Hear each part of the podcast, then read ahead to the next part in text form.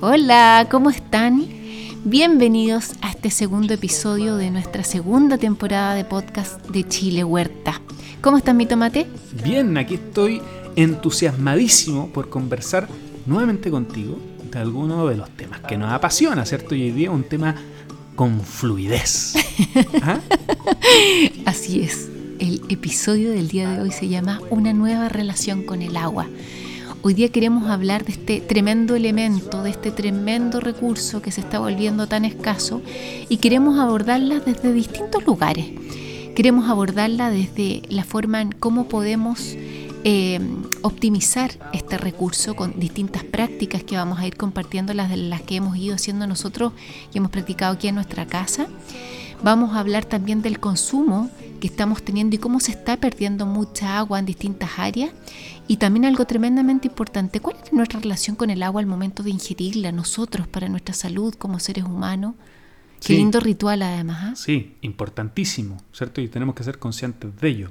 Bueno, en la temporada anterior, de hecho, nosotros hablamos de cómo nosotros aquí en Chile Huerta reutilizamos el 100% de nuestra agua, ¿cierto? El agua gris y el agua negra a través de un sistema que se llama Sistema TOA, donde las lombrices californianas forman parte esencial de ese proceso. Así que nosotros claramente reutilizamos y por lo tanto destinamos a riego toda el agua que consumimos. ¿Pero eso es suficiente? Quizás no. Tenemos que ir un poquito más allá. Tenemos que ser conscientes de cómo el agua nos nutre y cuánto es lo que dependemos de ella, ¿cierto? ¿Y cuánto es lo que deberíamos consumir? Hoy día las estadísticas nos dicen que per cápita, eh, no, miento, hoy día las personas nos dicen que son entre 50 a 100 litros por día lo que debería utilizar cada persona, ¿cierto? Pero estamos utilizando ya sobre 170 litros de agua. En Chile. En Chile. Y en México ya están superando los 350 litros, casi 400 por persona. Eso es altísimo. Mira, y solo para hidratarnos, para que nos hagamos una idea, porque siempre las, las personas dicen ahí, generalmente los mamá, las mamás, los papás, las abuelas, nos dicen ya, toma, o el médico, toma 1, 2, 3 litros de agua al día. Bueno, les cuento que según la OMS, nosotros tenemos que tomar 35 ml por cada kilo de peso que tenemos. Ahí saquemos las cuentas al tiro. La Michelle pesa 50 kilos. Poquito más. ¿Ah? Dejémoslo en 55. ¿Cuánta agüita tendría que más tomar? Más o menos entonces un litro y medio deberías tomar al día. Como base. Como base. Un poquito más. Y yo, que peso 80 kilos, debería tomar alrededor de 2 litros y medio de agua al día. Así que hagan sus cálculos ahí ustedes en casa. Oye, acá hay algo súper interesante. Vamos a partir por lo que más nos apasiona y que tiene que ver con el tema del alimento, de las huertas. Hoy día gran parte del agua en el mundo se va en el área agrícola. Ahora, ¿cómo estamos utilizando esa agua en espacios más micro, ¿cierto? En nuestros jardines, en nuestros balcones. ¿Cómo estamos regando? ¿Cómo estamos utilizando esta agua? Contarles que nosotros cuando comenzamos con nuestra huerta, en una etapa de bonanza de agua, digamos, se nos ocurrió poner pasto en una zona que además tampoco la aprovechábamos tanto. Y cuando vino la pandemia, surgió esta reflexión de, chuta, está, estamos con menos agüita, ¿cómo podemos aprovecharla al máximo? Y resulta que hoy día todo lo que era pasto lo transformamos en huerta y aún así gastamos mucho menos agua en mantener kilos de alimento en relación a mantener un pasto. ¿Por qué? Porque el pasto se evapora, el pasto no tiene la capacidad de poder retener humedad. Sin embargo, todas las otras camitas, sobre todo la forma en que uno la va construyendo, ¿cierto? Con elementos que te ayuden a retener humedad, a que evitamos que se evapore. Al poner, por ejemplo, en el riego, ahí eh, la mejor opción sería a través de planzas y goteros, ¿cierto? Claro, el riego por goteo es súper, súper eficiente. Pero voy a ir un poquito más atrás. Justamente estáis hablando del pasto y que, claro, nosotros pensamos e idealizamos un jardín con pasto. Claro, porque vemos los libros en Inglaterra, ¿cierto? De los jardines hermosos, de los gardens, ¿cierto? El sur. Pero claro, allá es natural que salga el pasto. De hecho, ya la gente tiene que estar constantemente cortando el pasto. Ese es su problema. Le tiende, claro, a ¿Ah? molestar tanto pasto. Entonces, tenemos que adecuarnos a donde vivimos, ¿cierto? Hacer la correspondencia de qué es lo que nos toca en el lugar geográfico donde estamos. Y eso es un concepto que la Michelle ama, ¿cierto? Tú amas, que es el concepto de la permacultura, de ver qué es efectivamente lo que nos corresponde en la latitud en la cual vivimos. Y adaptarnos a ello. Eso. Entonces esa es la clave. ¿no? No idealizar, no proyectarnos con cosas que son justamente, como decimos siempre, antinaturales. Si son antinaturales, por lo tanto, no son sostenibles en el tiempo. Ahora, concretamente, vamos dando algunos tips de cómo podemos ir optimizando al máximo este recurso maravilloso llamado agua. Por ejemplo, duchas cortas, por ejemplo, descargas eh, en sus WC que sean de doble descarga, ¿cierto? Para líquido y para sólido. Y los que no lo tengan pueden poner una botella llena de agua o llena con arena, por ejemplo, con tierra, y la ponen en... Eh, dentro del estanque. Dentro del estanque, ¿cierto? Eso va a hacer que el estanque se llene más rápido con menos agüita eh, y en verdad se necesita harto menos del, de lo... Sí. Yo no sé por qué fue creado, creado cuando había demasiada Seguramente, claro, en, en épocas de bonanza. Hay, hay gente también que nos encanta, que utiliza balde en la ducha antes que, que, antes que se ponga caliente el agua, ¿cierto? Deja ese balde llenando con agua fría y luego esa la utiliza para riego. De hecho, hoy día ya en hotelería eh, ecológica, de hotelería sustentable, que ya vienen con rotulaciones cuando uno va a, arrendar, digamos, eh, dentro de las prácticas también están esas, que te ponen los baldecitos para poder optimizar al máximo. Otra de las cosas, bueno, como decía Tomás, en nuestra cañería hicimos un bypass y toda el agua que sale la transformamos en abono y en agüita que se vuelve a purificar para que podamos volver a regar. Están los aireadores de llaves, que eso es algo que a ti te encanta. Sí, es súper simple, colocar un aireador en la llave, ¿cierto? En el, grifo, eh, donde simule que sale mucha agua, pero en verdad sale la mitad. Porque al final es un tema de percepción, ¿no? Sale la mitad de agua, eh, pero al final está la abundancia, que es lo de repente uno busca, ¿cierto? Cuando uno lava la losa el lavaplato, ¿cierto? El lavaplato automático, el lavavajilla. El lavavajilla eh, también. sí. Uno ahorra mucha agua, de hecho en Alemania casi por default, ¿cierto? Por regla de país se tienen lavavajillas dentro de los hogares y en gran parte de Europa ocurre lo mismo. Y cuando te arriendan el departamento, la casa viene con el lavavajilla generalmente. Claro, entonces todos esos artículos tenemos que meterlos dentro de nuestro sistema para seguir ahorrando agua. Si nos vamos al riego, Tal como decíamos antes, el riego por aspersión no es la solución, ¿cierto? Tiene que ser riego por goteo. Sí. El riego de microaspersores quizás cuando hacemos em, estos tipos de, de montículos o queremos hacer algunos tipos de, em, de canteros, ¿cierto? Cosas de ese estilo, quizás un microaspersor funciona, pero cuando estamos en la huerta no hay que poner microaspersiones ni nada porque al final, ¿qué le pasa a las plantas?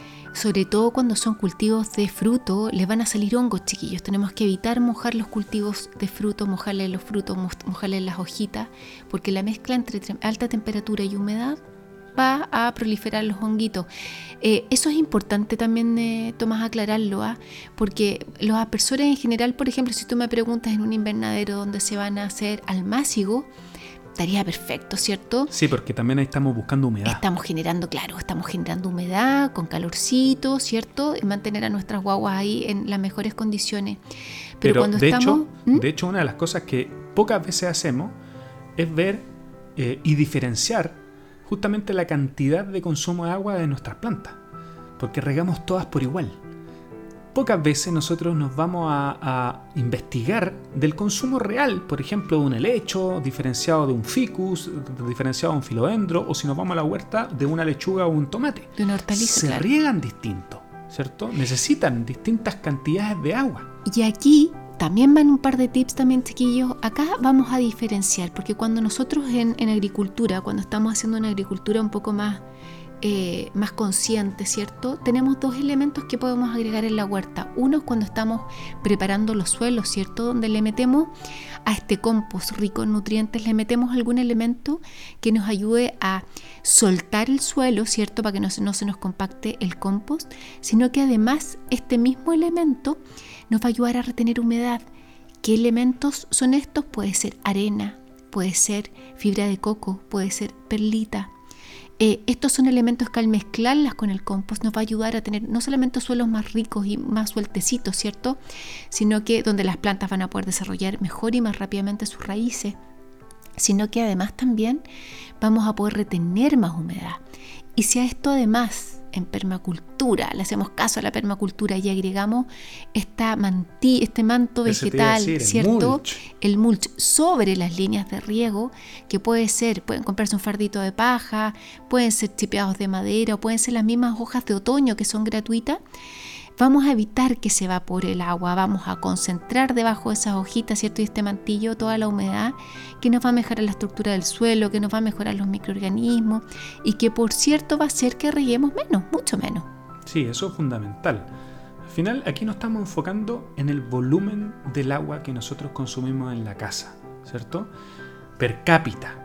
Ahora, como dijimos en el capítulo anterior, ¿cierto? Hay que hablar también del consumo de alimento que al final, por transitividad matemática, ¿cierto?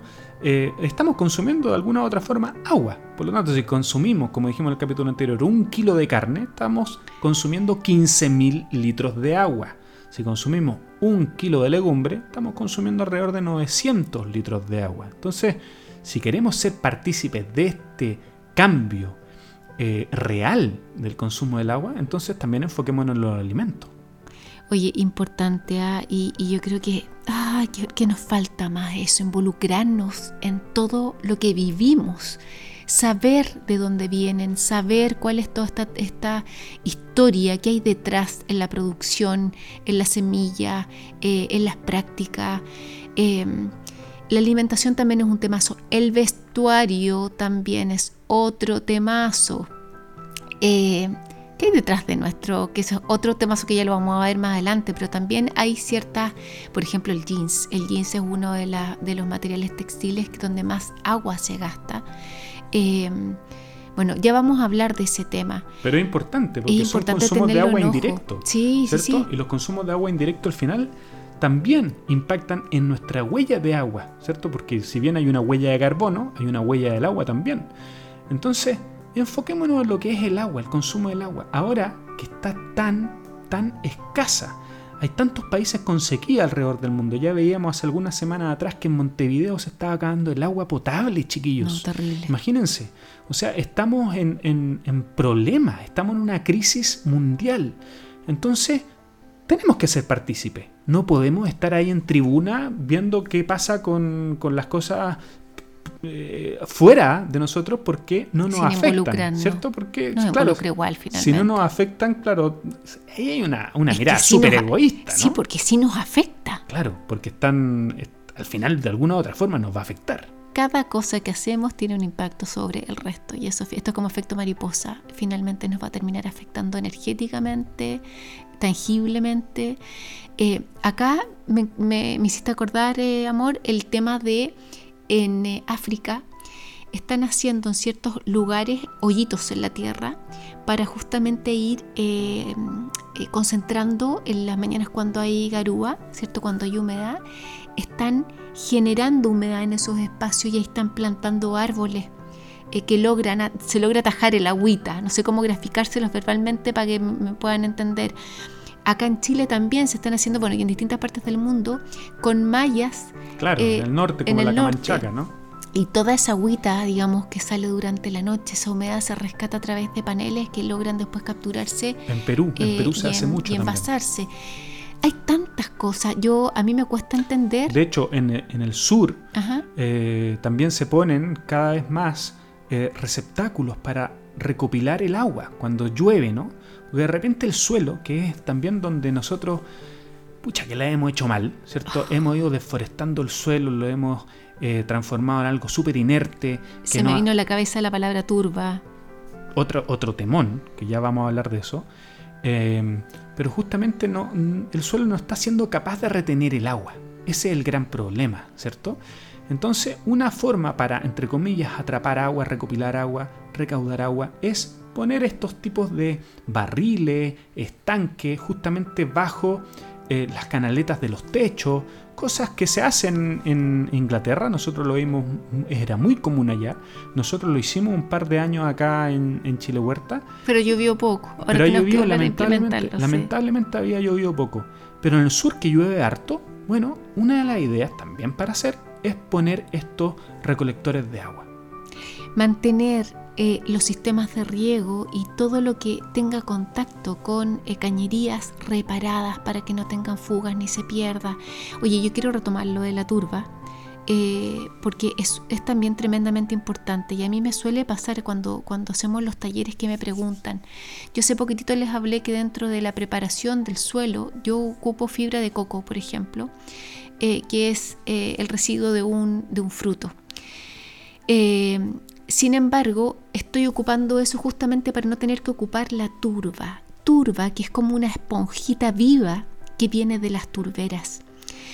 Eh, hoy día tenemos gran parte de nuestro territorio de Patagonia, ¿cierto? Erosionado y no han perdido su capacidad de retención de agua por la extracción desmedida de la turba. En Chiloé también, no solo en Patagonia extrema, sino que en Chiloé. En Chiloé, que es tierra mía, que yo viví cuando chiquitita ya. Imagínense una isla. Que, de hecho una de las pocas fuentes, una de las pocas fuentes hídricas que tiene Chiloé es justamente los humedales y las turberas. Bueno, y hoy día de forma pero Increíble. ya satánica están eh, extrayendo y el otro día alguien me decía, oye Michelle, pero se puede hoy día ocupar eh, turba certificada. ¿Qué es eso? La turba es un recurso que se va a demorar miles de años en poder regenerar. Entonces, por favor, seamos responsables también con lo que estamos ocupando. No más turba. Ahora, ya bueno, ya les dejamos ya el datito que pueden ocupar otras cosas y si hay otras cosas, ¿por qué no hacerlo? Si tiene un impacto y va a ser hasta más barato incluso. Claro. Ahora, hemos hablado de lo que es la cantidad de agua, pero vámonos un poco más allá, ¿no? A mm. la calidad. Mira, estoy tomando agüita en este momento. La calidad del agua es esencial. Nosotros somos eh, como organismo, ¿cierto? El cuerpo humano tiene alrededor de un 65-70% de agua. Por lo tanto, ¿qué pasa? ¿Podemos modificar el agua? Acá hay estudios maravillosos. Les vamos a dejar después en nuestra cuenta. Hay un par de datitos para que puedan eh, cachurear porque son súper interesantes. Acá yo me quiero referir a dos personas en particular. Eh, una es de las moléculas, o se hizo un estudio de las moléculas de agua eh, de Masaru Emoto, donde puso tres vasitos de agua, ustedes pueden googlearlo y pueden, pueden verlo también, y cada eh, paso sufrió distintos tipos de estímulo. Uno le pusieron música metálica, música punky con ruidos fuertes, de, de gritos, etc. Heavy metal. Heavy metal. El segundo era música triste, melancólica y el tercero una música alegre, de gratitud, de amor, de esperanza. Bueno, ¿qué fue lo que pasó? Y la gran sorpresa fue que al llevar eh, a mm, microscopio las moléculas de esta, de esta agüita se mostraron en formas diferentes. La primera eran como púas. La segunda estaba media morfa, ¿cierto? Como en un proceso como de transición entre la primera y la tercera. Y la tercera eran flores preciosas de moléculas de agua. ¿Qué, deducción se puede sacar de esto? Este mismo experimento lo hicieron no solamente con estímulos de música, lo hicieron con palabras, ¿cierto? Lo hicieron escribiendo, poniendo papelito y por eso que nosotros, por ejemplo, la kombucha o gran parte de los líquidos que trabajamos, nosotros que preparamos, los intencionamos con palabras, porque está comprobado que las moléculas se modifican, sobre todo cuando estamos trabajando de manera eh, eh, armoniosa, en gratitud, en felicidad, en alegría. Dicho esto, eh, también por ejemplo está Sadhguru, que nos habla de una manera que en verdad no, que heavy como nos hace abrir la mente, porque si nos sentamos un ratito como analizarlo, tiene toda la lógica. Él habla de que el agua que está saliendo del caño en este momento, ya venga de un pozo, ya venga de agua potable, etcétera, es un agua que viene literalmente envenenada.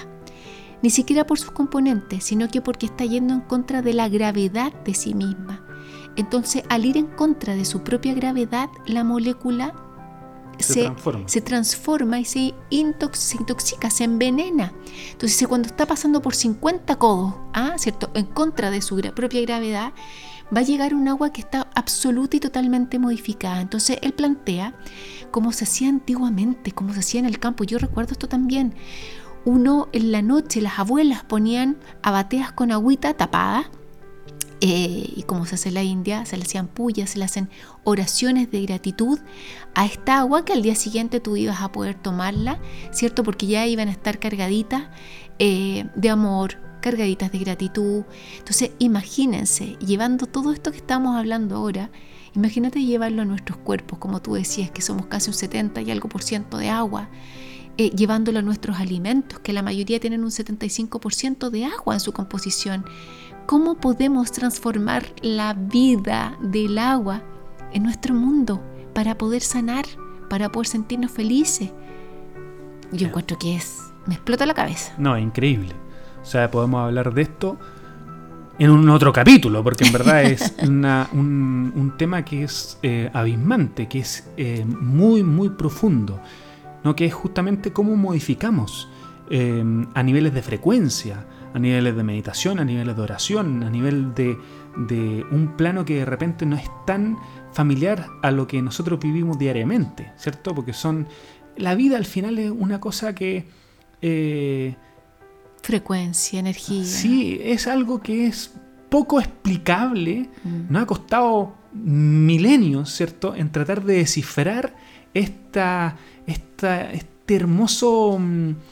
Eh, organismo llamado vida, ¿no? Eh, eh, sí. es interesante y sabemos tan poquito además. Eso. Así que a llenar sus botellitas de vidrio idealmente o de materiales que no sean tóxicos, intencionen su agüita cuando vayan a sacar alguna agüita, incluso que venga un purificador, intencionenla.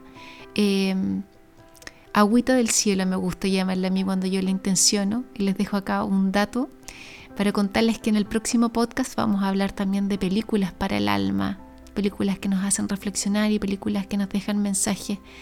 Eh, y acá le voy a dejar simplemente una donde se van a acordar de mí cuando yo les digo Agüita del Cielo, de una película brasilera que se llama No Solar, Nuestro Hogar, eh, donde también ahí el, el, agüita nos sana, nos cura, no, no, nos devuelve el alma. Eso, familia querida. Nos estamos viendo en un nuevo capítulo próximamente en nuestro podcast de Chile Huerta. Le agradecemos como siempre estar aquí junto a nosotros escuchando y ver si es que estas palabras que nosotros aquí conversamos en eh, pareja le resuenan y, son parte también de este camino de transformación que queremos también caminar juntos. A cuidar el agüita, a tomar agüita intencionada y alimentar el alma. Un besito. Chao, chao.